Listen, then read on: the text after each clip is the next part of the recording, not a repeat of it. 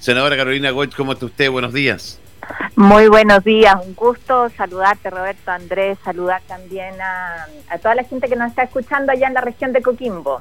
No sabe lo amable que es usted, eh, se da un tiempo, sabemos que eh, usted es senadora de allá del sur, pero siempre ha tenido una excelente disposición para con nosotros, así que tremendamente agradecido. Eh, querida senadora, día muy importante hoy en el Senado.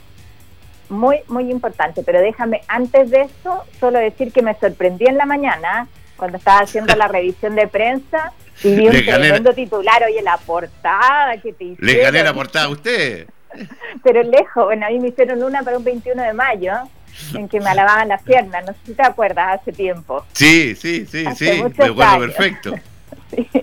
No, pero qué lindo, qué linda la historia, qué lindo además lo que hace el amor, el amor sincero, ¿no es cierto? El compartir en familia y sobre todo la vida en regiones, yo quiero destacar eso. Así que te mando un abrazo, me alegro mucho por ti, por tu familia. Muchas gracias, senadora.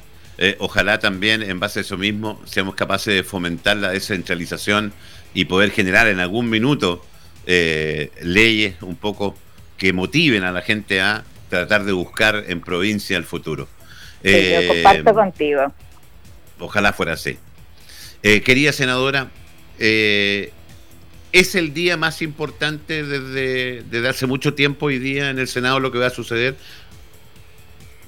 Sí, yo creo que es un día, muchos lo califican de histórico, yo creo que es súper relevante porque de alguna manera hoy día lo que pasa es que se cae un dogma y lo hace la gente. Y yo que toda mi vida he trabajado mucho en temas ciudadanos, eh, hace muchos años la extensión del postnatal, la ley del cáncer, la ley Ricardo Soto, tantas que hemos conversado muchas veces, ¿no?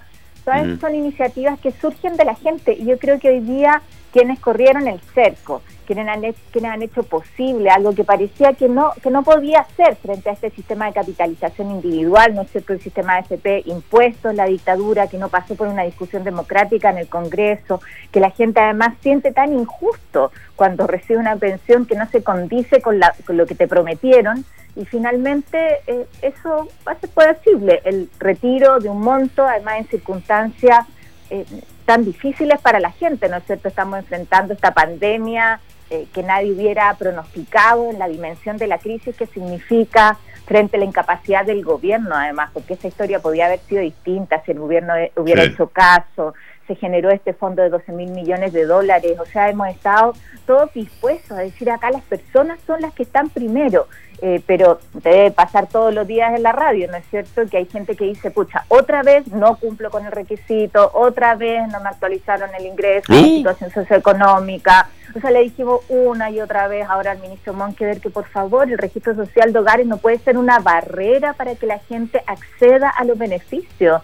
Si los recursos están, las leyes las hemos aprobado, no puede ser que pese más un instrumento de focalización que la necesidad de la familia. Entonces, mm. frente a eso, que hoy día se pueda de forma excepcional retirar parte de los fondos me parece que es, de justicia. No, no, no le queda la sensación, senadora, de que eh, una, una ley que apunta efectivamente a una ayuda a la gente se terminó politizando absolutamente y perdiendo el sentido. ¿Tú te dices respecto al retiro del 10%? Al retiro, al retiro, sí yo creo que más que politizando, Roberto, terminó siendo un tema de, de un reclamo, una reivindicación de la ciudadanía. Mm.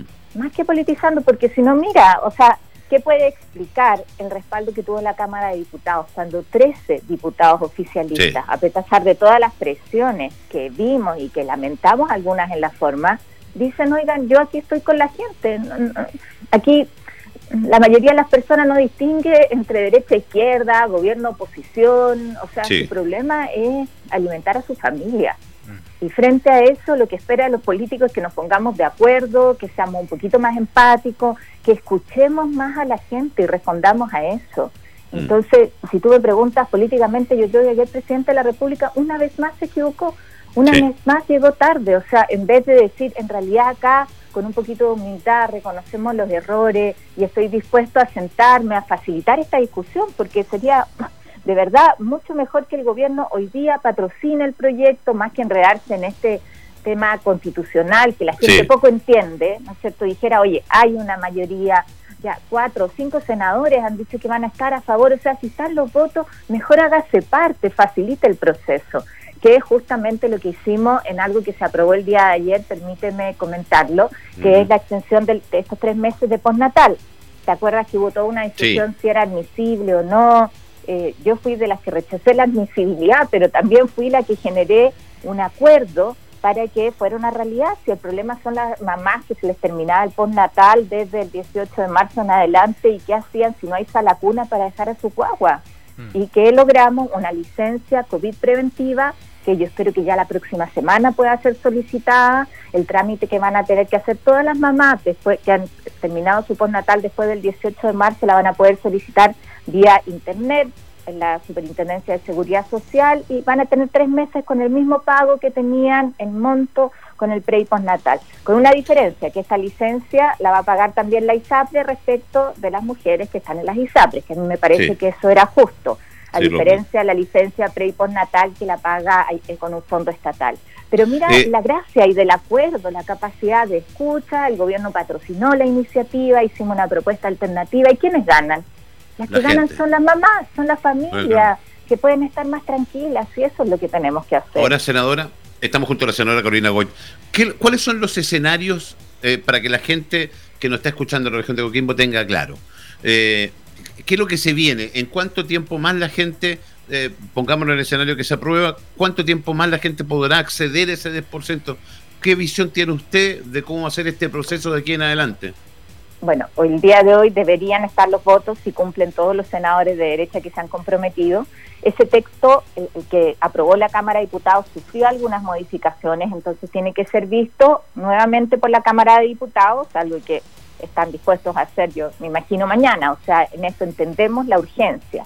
Si, si no hay, si están de acuerdo con el texto los diputados, entonces la ley estaría ya en condiciones de ser promulgada. Y ahí es el presidente, el presidente Sebastián Piñera, quien tiene la palabra. Yo espero, espero que no cometa el peor error de su vida, llevándola al Tribunal Constitucional o vetándola. O sea, que lo que haga es finalmente respaldar lo que salga del Parlamento, porque eso permitiría que en un plazo breve Aquí hay algunas instrucciones que probablemente tienen que dar la superintendencia, pero lo que se ha establecido es que la gente pueda solicitar en forma rápida, por vía telemática, a su ACP eh, el retiro del 10% que le corresponde, que el primer pago esté en 10 días después de haber hecho esa solicitud y el segundo pago en 30 días después. Y además que las eh, personas puedan tener un plazo de un año para hacer la solicitud, porque ahí es importante clarificar. Mucha gente decía esto, esto, o sea, si se demora la tramitación y termina el estado de emergencia, no lo voy a poder retirar, dejamos un plazo de un año. Ahora, eh, siendo sincero, si el presidente, que yo estoy totalmente de acuerdo con usted, que el peor error político de los últimos 100 años podría ser vetar o, tirarlo al Tribunal Constitucional. Eh, si el presidente apura la promulgación de la ley, ¿cuánto tiempo más la gente podría estar accediendo a esos recursos? O sea, podría ser un par de semanas, o sea... Ah, mira. efectivamente, así podría ser.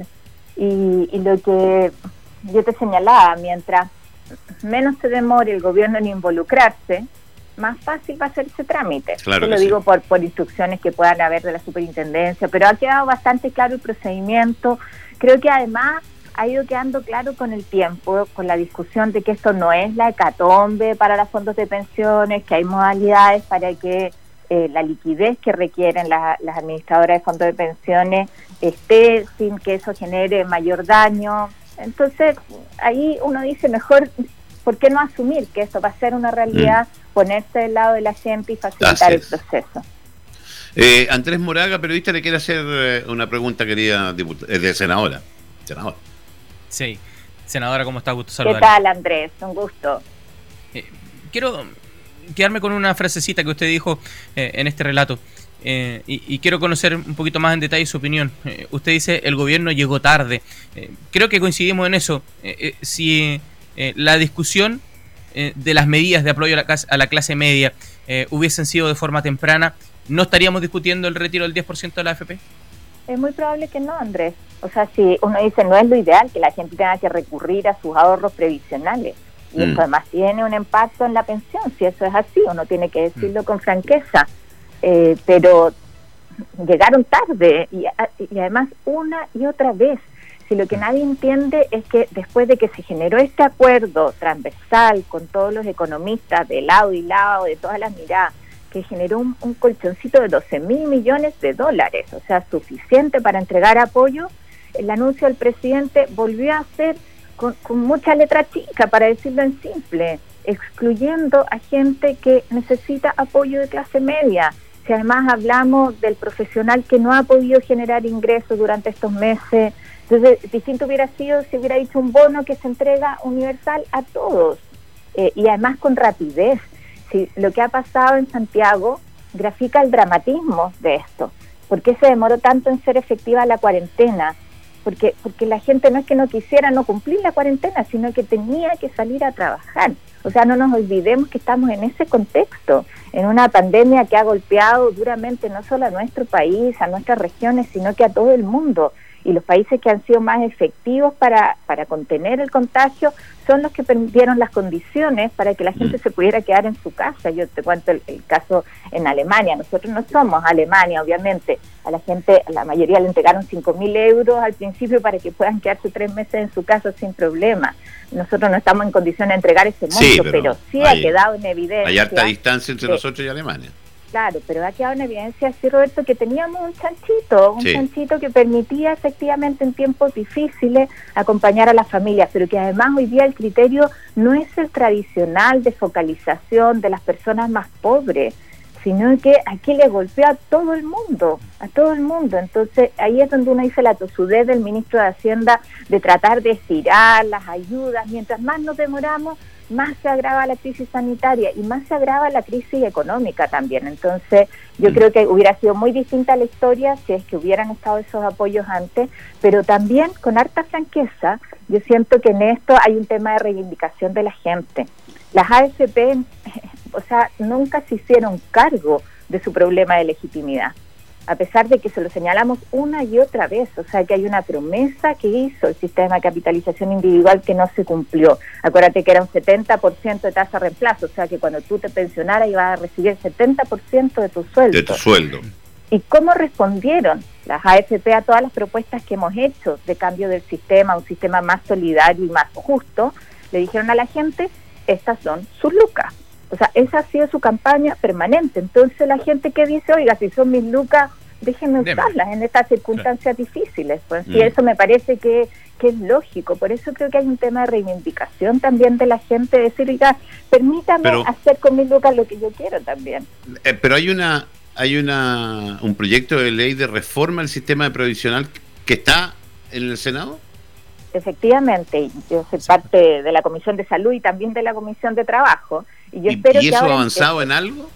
Lo, que esperamos ahora es sacarlo adelante, porque además ahí lo que nos permitiría es un aumento sustantivo, esperamos del orden del 30% de las pensiones para los actuales jubilados y también a futuro, pero además el constituir un sistema mixto es tener una alternativa a las AFP. Tú sabes que lo que queremos es aumentar un 6% la cotización, tenemos que revisar y sobre todo hoy día la cargo ¿Con cargo al empleador o al trabajador?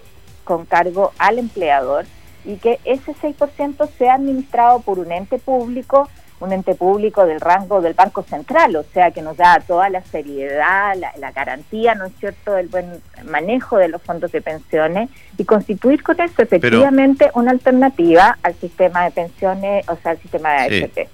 Pero eh, el, el grave problema del sistema de pensiones pasa por la cantidad de, de imponible y las lagunas que tiene que tenemos, la gente. Eh, hay, los principales parámetros, sí, Roberto. Son, porque llegamos en un minuto en el sistema antiguo casi el 30%, senadora. Eh, no, claro. Eh, de, la, de, la, cotización, claro. Sí, claro. Entonces, mientras no solucionamos eso, bueno. Para simplificarlo, claro, nosotros hoy día cotizamos la mitad de lo que se cotizaba, más o menos, ¿no? En el sistema antiguo, y vivimos mucho más. O sea, si una mujer que cotiza, que, que cotiza hasta los 60 años, ¿cuánto es eso? Puede ser 35 años, ¿no es cierto? 40 años, eh, 40 años que tú cotizas el 12% y después cuántos tienes que cubrir. 30 mm. años. Nuestra esperanza de vida es hasta un poquito más de los 90. Entonces, claramente hay que aumentar la tasa de cotización, hay que evitar las lagunas previsionales, que, son muchas para la gente. O sea, que cuando tú ves a propósito del retiro del 10%, que, que son más de 3 millones de personas que no alcanzan a tener un millón de pesos. Pero fíjese, senadora, que el, que el mayor contratante eh, de personas con boleto honorario es el Estado a través de los municipios, etcétera, porque tiene su famosa ley de planta que no las aumentan y tiene una cantidad de gente trabajando por años a honorario. Claro, ahora con el cambio del honorario viene que se van a, imponer, etcétera. Pero bueno, ya habrá tiempo para. Me encantó la. Y lo vamos a hacer más adelante. La vamos a llamar. Sé la disponibilidad buena de usted con nosotros para hablar exclusivamente de eso. ¿Cómo va a ser el proceso hoy día para que lo entendamos los, los ciudadanos de a pie? Eh, ¿Empiezan a qué horas? ¿Votan? Hoy día, hoy día acordamos adelantar la sesión. Originalmente partíamos a las 4 de la tarde, vamos a partir a la 1. Eh, cada senador va a tener cerca de 8 minutos para intervenir. Probablemente vamos a intervenir todos, así que va a ser una sesión larga. Eh, pero lo vamos a hacer hasta total despacho, es decir, hoy día a partir de la una y hasta que terminemos la votación. Ahí hay primero una votación en general, tú sabes, de la idea de legislar y después probablemente van a haber varias votaciones en los aspectos específicos dependiendo de las solicitudes que hagan los senadores. Pero lo importante es que esto tiene que estar votado y despachado del Senado el día de hoy. Eh, cortito, eh, y, me voy a quedar con una noticia que dimos a conocer ayer, eh, que los funcionarios del Senado no trabajan los días viernes porque están estresados, lo cual fue avalado por la presidenta del Senado, diciendo que nunca habían trabajado los días viernes, así que menos ahora. Eh, ¿No le parece, senadora, que, eso va...? Qué bueno que me lo preguntas, porque me permite clarificarlo. no es que nos hayan pedido no trabajar. Lo que pasa es que en el Senado nosotros desde marzo no hemos tenido semanas regionales, no hemos dejado de funcionar, o sea, a diferencia de lo que hacíamos antes, que teníamos tres semanas con sesiones y una semana sin sesiones, que era la que estábamos en, nuestros respectivos territorios, ¿no es cierto?, las regiones, ahora ha sido de corrido. Entonces los funcionarios lo que nos pidieron es que no hiciéramos sesiones de comisión los días viernes, para que ellos puedan trabajar en actividades distintas de las sesiones de comisión. Y a mí me parece que eso es bien razonable en el contexto en que hemos estado, en que eh, hemos duplicado y más que duplicado las sesiones, eh, y son los funcionarios. Yo, mira, soy bien amiga de la conciliación de la vida laboral y familiar. Eh, entonces creo que esta, esta situación de pandemia ha sido difícil para todos. Eh, sí, pero... Que tenga un espacio para hacer otras actividades que no ponen en riesgo además el trabajo. Y además antes yo creo que se malentendió, se malinterpretó lo que dijo la, senadora Muñoz. O sea, no es que antes no trabajaban los viernes, no teníamos sesiones de comisiones los días viernes. Sí, pero si hay otro trabajo que, se hace administrativo, de la biblioteca, de, reuniones, que lo, todos igual. No es solamente la declaración de la senadora y presidenta Adriana Muñoz, sino también del secretario del Senado, donde dice que lo que se van a hacer son talleres de conversatorios y, cuestiones psicológicas porque la gente está estresada. Entonces yo me digo, bueno, ¿qué le, qué le espera a la gente que trabaja en salud? Eh, ustedes tienen una responsabilidad tremenda. Eh, el Senado, y el Senado no son solamente los senadores, sino la gente que trabaja. Entonces, eh, vayan ¿sabes a Roberto, ¿sabes qué, Roberto? Yo le diría al, secretario y a Raúl Guzmán que te debería contratar una asesoría comunicacional, porque de verdad, en eso es la, incapacidad de explicar lo que hemos estado haciendo. ¿ah? Porque, porque si algo hizo bien el Senado es la capacidad de trabajar en forma telemática, en esto incluso le ganamos a la Cámara de Diputados, eh, como te digo, no hemos tenido semanas regionales. Creo que en esto nos hemos adecuado a la dificultad del trabajo a distancia súper bien y los funcionarios han hecho un tremendo soporte. Entonces, de verdad yo creo que aquí falló la estrategia comunicacional definitivamente. Bueno, eh, querida, la dejo porque sé que tiene un montón de cosas, un día tremendamente significativo para todos, para los chilenos, para ustedes, eh, para la política también. Así que le quiero solo dar las gracias por la tremenda amabilidad y darle las gracias al diputado Matías Walker también que hizo las gestiones para que usted nos pudiera dar este espacio, quería Ahí le, mandamos un gran abrazo a mi gran amigo eh, Matías Walker y que ganas de estar allá físicamente luego, pues, que nos podamos volver a abrazar y estar ahí en el estudio contigo en mi radio. Ya, ya va a llegar ese minuto, quería senadora, se pasó un millón de gracias. Un abrazo grande, saludos también a Andrés. Gracias. Gracias, senador.